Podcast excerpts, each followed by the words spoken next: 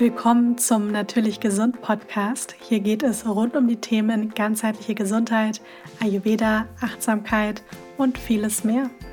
Mein Name ist Katharina Dörricht. Einige kennen mich auch als Tasty Katie. Ich bin Ernährungstherapeutin, Yoga- und Pilateslehrerin und unterstütze dich auf dem Weg hin zu einem gesünderen und glücklicheren Leben. Ich habe euch ja erzählt, dass bald meine ersten eigenen Produkte geben wird und am kommenden Sonntag ist es soweit und meine ersten beiden Produkte launchen.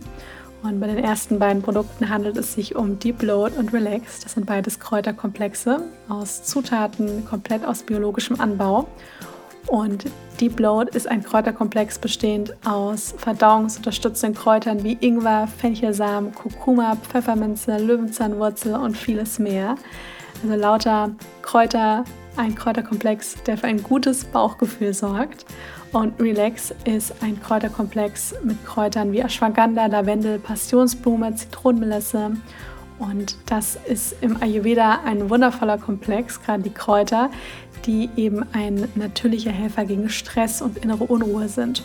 Und gerade bei stressigen Zeiten und auch bei Schlafproblemen können eben Adaptogene und Kräuter wirklich ganzheitlich wunderbar unterstützen. Und ihr findet einen Link in den Show Notes, wo ihr euch gerne mit eurer E-Mail-Adresse eintragen könnt, wenn ihr als erstes davon erfahren möchtet. Und ich freue mich schon total darauf, wenn ihr sie dann endlich auch kaufen könnt und bin natürlich schon ganz gespannt, wie ihr sie findet. Heute geht es um das Thema Leaky Gut Syndrom. Ich glaube, ich habe da, also nicht nur ich glaube, ich weiß, ich habe dazu tatsächlich noch nie eine ausführliche Folge zugemacht. Und jetzt im Oktober, wo es ja immer im Podcast rund um das Thema Darmgesundheit geht, darf das natürlich nicht fehlen, weil ja damit kommen immer ganz viele auch zu mir und ich hatte das selber auch mal, also so ein Leaky Gut Syndrom und deswegen möchte ich da einmal ja ausführlich drüber sprechen, auch einfach erklären, was das ist und aber auch einige ähm, Tipps und Ansätze mitgeben, was man dagegen tun kann.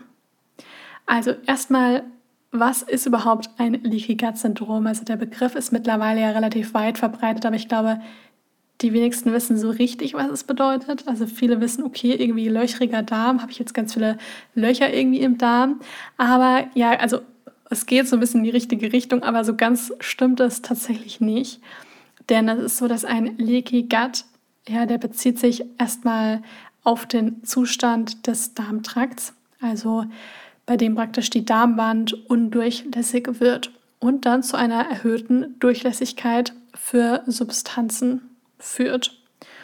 Und das sind dann Dinge, die eigentlich normalerweise nicht in den Blutkreislauf gelangen sollen, die aber dann durch diese erhöhte Durchlässigkeit eben da reinkommen.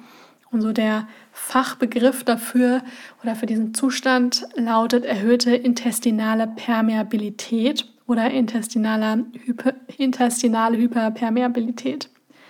Das heißt, man kann sich das so vorstellen, dass die Darmwand aus einer wirklich auch relativ dicken Schicht von den verschiedensten Zellen besteht. Und diese Zellen sind normalerweise ganz eng aneinander, also die haften wie so ein bisschen eng aneinander, um so eine gewisse Barriere zu bilden. Und diese Barriere verhindert, dass unverdaute Nahrungsmittelbestandteile, Toxine, auch andere potenziell schädliche Substanzen, auch Keime und Co. in den Blutkreislauf gelangen. Das heißt, die hat wirklich in erster Linie auch diese Schutzfunktion. Und wenn diese Barriere praktisch geschwächt wird, dann können eben verschiedene Substanzen in den Blutkreislauf gelangen und es können Entzündungen entstehen und auch viele andere gesundheitliche Probleme. Verdauungsbeschwerden ist ein Symptom, also kann ein Symptom sein. Es kann aber auch wirklich Dinge sein, wo man erstmal gar nicht direkt merkt, dass es was mit der Verdauung zu tun hat, wie eben Entzündungen, ähm, Infektanfälligkeit und viele andere Dinge. Ja, dann ist es so, dass ein Leaky Gut, das haben vielleicht auch schon manche gehört, dass man auch immer wieder mal hört, dass einige sagen, ja, das gibt es doch eigentlich gar nicht. Denn es ist so, dass Leaky Gut Syndrom eigentlich eher so ein bisschen in der alternativen Medizin bekannt ist und auch generell im ganzheitlichen, bei der ganzheitlichen Gesundheitsversorgung. Aber es gibt immer noch einige Diskussionen und Debatten darüber, gerade eben in der Medizin, dass oder in der Schulmedizin, dass dieser, ob dieser Zustand von diesem Gut so wirklich existiert. Ja, mittlerweile sind immer mehr Mediziner auch der Meinung, dass es das auf alle Fälle gibt. Ja, dass das äh, kein Humbug ist. Und ähm, ich denke mal auch aus Erfahrung, wenn man davon mal betroffen war und dann auch die dementsprechenden Dinge gemacht hat, kann man ja an sich selbst auch feststellen, dass es das schon irgendwo irgendwie gibt und dass es auf jeden Fall sich auch dann verändern kann, besser werden kann und dass das eine Auswirkung hat auf das gesamte Wohlbefinden, nicht nur auf die Verdauung. Das heißt, da gibt es auf jeden Fall einen Zusammenhang. Und es gibt mittlerweile auch immer mehr Forschungsergebnisse, die darauf hindeuten, dass so eine erhöhte intestinale Permeabilität, das heißt so ein Leaky Gut, bei eben verschiedenen anderen Gesundheitsproblemen eine Rolle spielen können. Ja, und da gehören auch Autoimmunerkrankungen dazu, auch Allergien und auch psychische Gesundheitsprobleme. Und in der Medizin ist man halt eben noch nicht so komplett davon überzeugt, dass eben ein Leaky Gut die Ursache von ja, einigen wichtigen Komponenten, die ich vorher genannt habe, das Problem wirklich sein kann, das Unterliegende. Und bei der Forschung wäre dann einfach noch mehr Arbeit nötig, um diese Zusammenhänge noch besser zu verstehen. Ja, ist aber nicht so, dass es die nicht gibt. Dann erstmal, wie kann man überhaupt vorstellen, also ich will einmal noch mal kurz sagen, Ihr könnt euch das auch ein bisschen vorstellen, wenn ihr jetzt eure beiden Hände nehmt und die Finger spreizt. Und dann nehmt ihr die Hände zueinander, sodass praktisch ein Finger in, ja, zwischen den anderen Fingern so ein bisschen passt und man dann eigentlich wie so ein Netz hat. Und wenn ihr jetzt eure, eure Finger ein bisschen zur Seite öffnet, dann seht ihr ja, dass diese wie so kleine Löcher entstehen. Und fast so kann man sich das auch ein bisschen bei der Darmschleimhaut vorstellen. Ja, es ist nicht so, dass da jemand irgendwie Löcher reingestochen hat, sondern es ist eigentlich eher so, dass dann wirklich diese Teig-Junctions wie so ein bisschen auseinandergehen, ja, und dadurch so eine Durchlässigkeit entsteht. Und es gibt verschiedene Marker, an denen man eben erkennen kann, ob, ein Leaky Gut, ob so ein Leaky Gut Syndrom existiert. Und das tut man in erster Linie über eine Darmflora-Analyse, eine Mikrobiomanalyse. Und das macht man über eine Stuhlprobe. Bedeutet, man muss dafür natürlich Stuhl abgeben, in Labor schicken. Also entweder macht man das beim Heilpraktiker, beim Ernährungstherapeut. Viele Ärzte machen es auch. Also was heißt viele? Nicht alle, aber einige. Ähm, oder gut, wenn man sich selber sehr gut damit auskennt, kann man natürlich das auch einfach selbst in ein unabhängiges Labor schicken. Mm, aber dann sollte man am besten ja wenn man jetzt sich selber Fachkraft ist, mit jemandem noch darüber sprechen, der sich da dementsprechend auch gut auskennt, weil sonst guckt man diese Ergebnisse an und denkt sich, ja, ich sehe, irgendwas stimmt nicht, aber ich weiß jetzt auch nicht genau, was ich da jetzt genau tun soll oder was mir das sagt. Also es gibt verschiedene Marker, die dann zeigen, wenn die eben erhöht sind, dass eben so ein Leaky Gut Syndrom vorliegen kann. Das ist einmal der Zonulinwert. Das ist ein Protein, also Zonulin ist ein Protein, das steuert diese Teig-Junctions der Darmbarriere und kommt einfach sehr viel Zonulin im Darm vor. Dann ist es ein Hinweis dafür, dass viele von diesen Teig-Junctions durchlässig geworden sind und unerwünschte Stoffe die ja, Darmbarriere praktisch durchdringen. Dann gibt es einen weiteren Marker, das ist Alpha-1-Antitrypsin. Das ist eigentlich ein Entzündungsmarker. Ja, also auch wenn der erhöht ist, dann ist das natürlich ein Anzeichen dafür, dass kleine Entzündungen im Darm sein können, kann aber eben auch unter anderem ein ja, Marker dafür sein, dass eben auch so ein Leaky Gut Syndrom vorliegt. Und das letzte ist das SIGA, steht für sekretorisches Immunglobulin A. Und das ist ein bisschen ähnlich wie bei dem Zonulin. Also das ist auch mit für diese Teig-Junctions ähm, der Darmbarriere verantwortlich. Und wenn alle drei Dinge erhöht sind, ja, dann ist es natürlich, also ist ein ganz klares Zeichen für Leaky Gut Syndrom. Ja, manchmal reicht auch schon, wenn man sieht, okay, Zonulin ist deutlich erhöht. Und wenn gerade beim Leaky Gut Syndrom alle drei Schutzsysteme, weil diese drei Marker sind ja irgendwo so ein bisschen Schutzsysteme beschädigt sind, dann ist es ein Zeichen dafür, dass die Schleimschicht, ja, die von der Darmschleimhaut, die praktisch ganz außen liegt, ja, und ähm, viele Schadstoffe wie so ein bisschen an der abperlen und nicht in die tiefere innere Schicht der Darmschleimhaut dringen. Ja, wenn die dann immer dünner wird, dann kann das natürlich zu einem Problem werden. Und das bringt natürlich dann auch irgendwo mit sich, dass diese Teigjunctions in der Schleimhaut nicht mehr so richtig funktionieren, sodass dann zwischen der Darmschleimhaut oder zwischen den Darmschleimhautzellen kleine Lücken entstehen. Und es ist jetzt so, dass der Darm wie so fast, ja, man kann fast, das klingt manchmal ein bisschen krasser vielleicht, als es dann eigentlich ist. Ja, also ihr müsst euch jetzt nicht vorstellen, dass da tausende von Löcher irgendwie so drin sind, aber ähm, es ist halt, wie gesagt, dieses Undichte. Und wenn das eben dann so undicht wird, dann kann es eben zu diesen Sachen kommen, die ich vorher genannt habe, Entzündungen ähm, und dann eben auch noch vielen anderen Dingen. Und es können halt auch so Schadstoffe, Gifte, kleine Partikel und so weiter, die Darmschleimhaut passieren. Und dann ist das halt wie so ein kleiner ja, Teufelskreis. Jetzt kann man sich natürlich fragen, wo kommt das eigentlich her? Ähm, da gibt es schon einige ja, Punkte, wo man sagen kann, das ist auf jeden Fall mit einer Ursache. Einmal, ich sag mal, alle in Anführungsstrichen Gifte, Alkohol, Nikotin. Auch andere Gifte aus der Umwelt können daran beteiligt sein, aber auch sowas wie Medikamente. Ja, oft tritt so ein Leaky Gut Syndrom erst nach einer längeren Cortison, Antibiotika, Schmerzmitteltherapie auch irgendwo auf. Denn natürlich ist es oft so, dass man die Medikamente in gewissen Situationen nehmen muss. Aber da ist halt eben der Nachteil, dass sie hier eben bestimmte Nebenwirkungen auch haben und die betreffen eben oft den Darm. Dann können aber natürlich auch so Sachen wie Stress kann tatsächlich auch wirklich zu einem Leaky Gut Syndrom führen. Ja, also der kann auch tatsächlich, also so ein Leaky Gut Syndrom kann wirklich alleine durch Stress ausgelöst werden.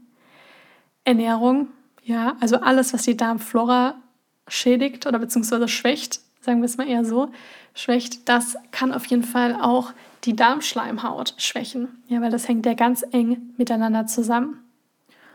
Und das nächste können auch Vitalstoffmängel sein. Hat natürlich, hängt auch mit der Ernährung irgendwo zusammen, aber krasse Mängel ähm, hat auch damit zu tun, dass die Darmschleimhaut da nicht genügend versorgt ist. Und auch sowas kann nämlich zu einem Leaky Gut Syndrom führen. Und das nächste, und das sehe ich auch immer wieder, sind Infekte oder sowas wie eine Lebensmittelvergiftung. Also wenn man, also bei vielen Menschen, wenn man fragt, was war denn die Ursache von dem Reizdarm als Beispiel, dann können die wirklich sagen, ich hatte vor drei, vier Jahren keine Ahnung, über Weihnachten eine richtig üble Magen-Darm-Grippe. Und erst danach ging das los. Ja, weil der Darm in dieser Zeit irgendwie dann so sehr geschwächt worden ist, dass zum Beispiel da so eine Dysbiose entstanden ist, durch zum Beispiel auch starke Durchfälle und dann auch die Darmschleimhaut wirklich geschwächt worden ist, dass die sich davon irgendwie nie wieder richtig erholt hat.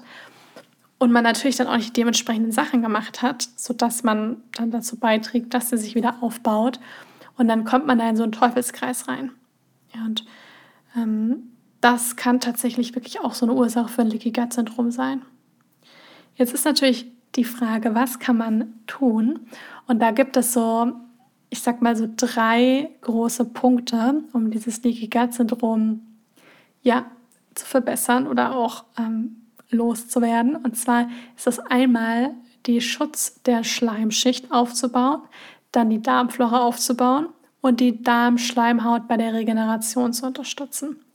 Gehen wir nacheinander durch. Fangen wir erst am ersten an, und zwar Schutz der Schleimschicht. Ja, das wird euch jetzt auch relativ plausibel werden, wenn ich das erkläre. Und zwar ist es so, diese Schleimschicht ist ja ganz wichtig, dass die existiert. Und die können wir stärken, indem wir Schleimstoffe zu uns nehmen. Ja, jetzt denkt man wahrscheinlich, okay, wo ist das denn enthalten? Das ist enthalten in zum Beispiel Leinsamen, in Flohsamenschalen oder auch in Chiasamen. Ja, beim Leinsamen ist es zum Beispiel so, dass der goldene Leinsamen, der liefert mehr Schleimstoffe als der braune. Das heißt, da kann man als Beispiel zwei bis drei Esslöffel Leinsamen, also dann am besten goldene, mit 250 Milliliter Wasser übergießen und man kann, also man kann auch geschrotete Leinsamen äh, verwenden, die geben sogar oft noch ein bisschen mehr Schleim und dann wird man nach einer Zeit feststellen, wenn man das ein bisschen ziehen lässt, dass da so das Wasser, also dass es richtig schleimig wird. Und dann kann man am nächsten Morgen diese diesen Schleim einmal kurz aufkochen und ähm, dann durch einen feinen Sieb geben und dann eine Thermoskanne oder ja, wo auch immer und dann halt warm trinken. Ja, das ist zum Beispiel eine Möglichkeit, um diese Schleimstoffe zu sich zu nehmen. Dann das nächste wäre zum Beispiel Eibischwurzeltee.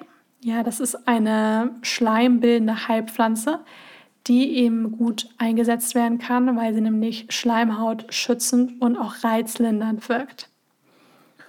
Und wichtig ist, ähm, damit sich der Schleim aus der, Wurzel, also aus der Wurzel wirklich löst, kann man auch so einen kalten Ansatz machen. Ja, denn ähm, wenn das einfach zu heiß ist, dann kann auch wirklich dieser Schleim abgebaut werden und die Wirkung sich auch ein bisschen vermindern. Also da kann man dann einen Teelöffel zerkleinerte Eibischwurzel nehmen oder auch, also Eibischblätter gehen auch. Und das übergießt man mit Zimmertemperatur, Wasser oder bisschen warm. Und dann lässt man das ein bis zwei Stunden stehen und dann rührt man das immer wieder um. Ja, und dann gießt man den Ansatz praktisch ab und trinkt den Tee schluckweise. Ja, also das kann man sehr gut machen, um so Schleimstoffe auf zu sich zu nehmen. Also diese, das sind so meine Favoriten: Leinsamen, Flohsamen und Albischwurzeltee. Auch geradezu jetzt was mit diesem Leinsamen-Tee, wie ich vorher, wie ich das vorher genannt habe, da findet ihr dann auch in meinem neuen Buch auch was dazu. Das nächste, was sehr dabei helfen kann, die Schleimhaut auch, also die Schleimschicht, aber auch die Darmschleimhaut aufzubauen, wäre sowas wie Knochenbrühe oder Kollagen. Das ist jetzt natürlich nichts Pflanzliches, ja, das ist auf der Basis von tierischen Bestandteilen. Denn diese, ja, diese, dieses Kollagen, was da praktisch enthalten ist, ist so ein Strukturprotein und das kann dazu beitragen, die Darmschleimhaut aufzubauen und zu stabilisieren. Ja, also damit habe ich selber auch sehr gute Erfahrungen gemacht. Das nehme ich auch regelmäßig zu mir, das Kollagen. Und ähm, das hat, kann auch eine sehr positive Auswirkung auf die Darmschleimhaut haben ja, passt auch so ein bisschen zu dem dritten Punkt, den ich nachher noch anspreche, und zwar zu der Regeneration der Darmschleimhaut. Dann als nächstes wollen wir die Darmflora aufbauen, denn Darmflora und Darmschleimhaut hängen auch ganz eng miteinander zusammen. Was kann man da machen? Also einmal grundsätzlich kann man sich merken, alles, was die Darmflora aufbaut, baut auch die Darm, also ist auch gut für die Darmschleimhaut. Also unterstützt auch hier den Aufbau. Und da ist natürlich wichtig, dass man auch genügend Ballaststoff integriert. Wichtig ist, dass man da jetzt vielleicht nicht zum Rohköstler wird, ja, wenn man so ein bisschen auch eine empfindliche Verdauung hat, sondern Ballaststoffe kann man ja auch zu sich nehmen über warme und gekochte Nahrung. Dass man schaut, dass man genügend Portionen Gemüse, Obst, Vollkorngetreide, all diese Dinge eben integriert täglich, um wirklich dem, den guten Bakterien auch wirklich Futter zu geben. Da kann man auch mit Dingen ne, arbeiten, wie zum Beispiel mit der resistenten Stärke. Ja, das ist wirklich Futter für die guten Bakterien. Kartoffeln kochen, abkühlen lassen und am nächsten Tag zum Beispiel essen. Man kann die sogar dann wieder warm machen und da ist immer noch dann die resistente Stärke enthalten. Begleiten kann man hier zum Beispiel auch Dinge wie probiotische ähm, Lebensmittel integrieren, also rohes Sauerkraut, im Kimchi. Ganz wichtig, keine Unmenge, sondern wirklich einfach so eine Gabel voll täglich. Ja, auch ähm, pflanzliche Joghurts zum Beispiel oder ähm, normalen Naturjoghurt ist auch möglich. Dann ähm, kann man aber auch Probiotika integrieren. Ja, da immer darauf achten, dass die schon auch viele verschiedene Bakterienstämme enthalten. Also nicht nur zwei oder drei, sondern wirklich mindestens acht. Und auch die ausreichend dosiert sind. Ja, also die sollten schon so meiner Meinung nach mindestens 20, 30 Milliarden Bakterien enthalten. Ja, mit zwei, drei Millionen. Das ist einfach ja, ein heißer Tropfen, nee, wie heißt ein kalter Tropfen auf dem heißen Stein, so rum, ähm, weil das, das ist einfach viel zu wenig. Dann ist es so, dass wir natürlich auch durch einfach eine abwechslungsreiche Ernährung auch die Bakterien füttern. Ja, also wir können natürlich viele ähm, wir können Probiotika zu uns nehmen, fermentiertes und so weiter. Aber man kann sich jetzt auch nicht aus einer katastrophalen Ernährung raus supplementieren. Ja, das funktioniert nicht. Und deswegen ähm, ist es auf jeden Fall wichtig, dass die Grundlage, also wirklich das Futter für die Bakterien stimmt, gerade auch wenn man Probiotika nimmt, weil die brauchen ja auch Futter, dass sie sich da auch wirklich ansiedeln und dann auch langfristig bleiben. Also hier ganz wichtig, die Darmflora aufbauen.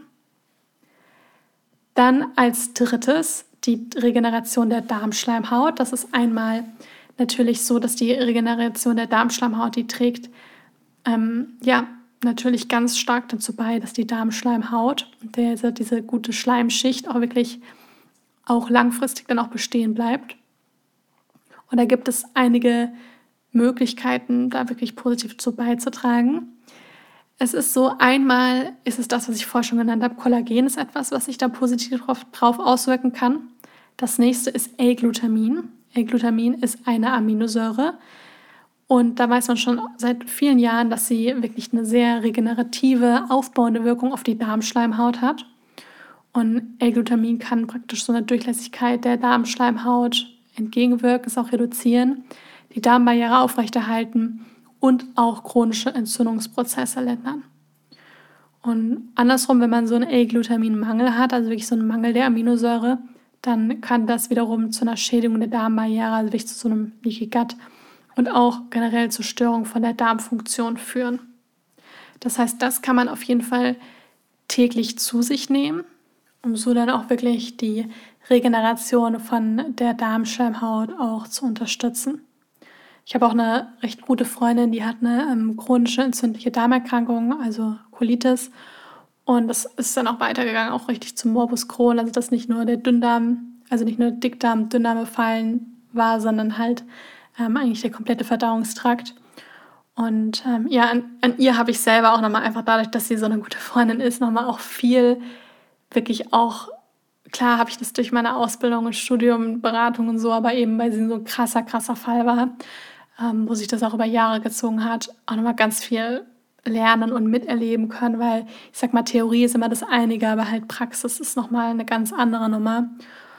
Und ja, wir haben da in den letzten Jahren auch echt, waren so viel im Austausch und haben so viel gemacht und ich habe ihr auch Sachen empfohlen, dann hat sie wieder was Neues entdeckt und so weiter und die war wirklich von der Schulmedizin schon so ein bisschen aufgegeben.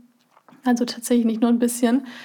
Ähm, und die hat sich da wirklich mit diesen ganzen Dingen, ja, also einmal natürlich Ernährung, Entzündungshemmung, ähm, mit Sachen auch wie L-Glutamin, Kollagen. Ähm, bei ihr war es zum Beispiel auch so, die war viele Jahre, viele Jahre lang komplett vegan, ernährt sich auch immer noch überwiegend vegan, aber hat halt gemerkt, dass so ein paar wenige ähm, tierische Dinge wie Kollagen, wie sowas wie Knochenbrühe, ähm, dass das ihr total geholfen hat, ja. Also das hat lange gedauert, dass sie da auch mit dem Gewissen das vereinbaren konnte, aber hat jetzt gemerkt, also wenn dann auch wirklich mal die Gesundheit so im Spiel steht, dass es dann auch in kleinen Mengen auch mal Sinn machen kann. Das gilt nicht für jeden, ja, ähm, gerade wenn man an sich total gesund ist, aber ähm, manchmal macht das sogar dann eben auch Sinn. Und mittlerweile ist sie, also momentan ist sie komplett beschwerdefrei, was mich riesig freut und macht diese ganzen Dinge eben auch. Und was ihr auch sehr geholfen hat, war eben auch dieses L-Glutamin.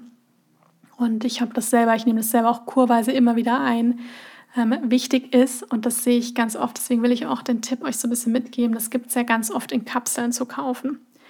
Die Kapseln sind an sich wunderbar, ja, da ist jetzt nichts Schlechtes, Schlechtes dran, aber das Problem ist ein bisschen, damit man wirklich so einen therapeutischen Effekt hat, müssen das schon ungefähr, ich sag mal so ungefähr 10 Gramm L-Glutamin am Tag sein.